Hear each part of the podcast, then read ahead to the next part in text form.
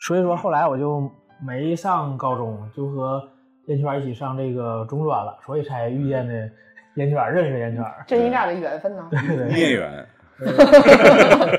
孽缘，所以说我就没有这个高中生活。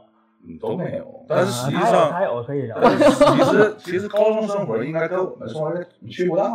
我认为区别很大。我那些初中同学全上高中了，他们的那个高中生活对于我来说，基本就相当于还是过了三年的初三。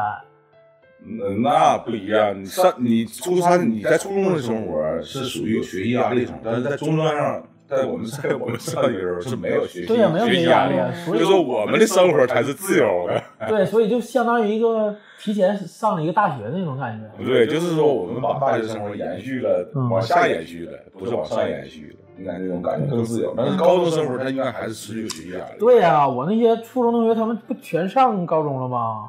然后给我，据我去了解，然后或者找他们玩儿什么的，他们就都是像又过了三年初三似的。嗯，所以当时我就感觉很庆幸，但是现在感觉可能也未必是好事儿哈。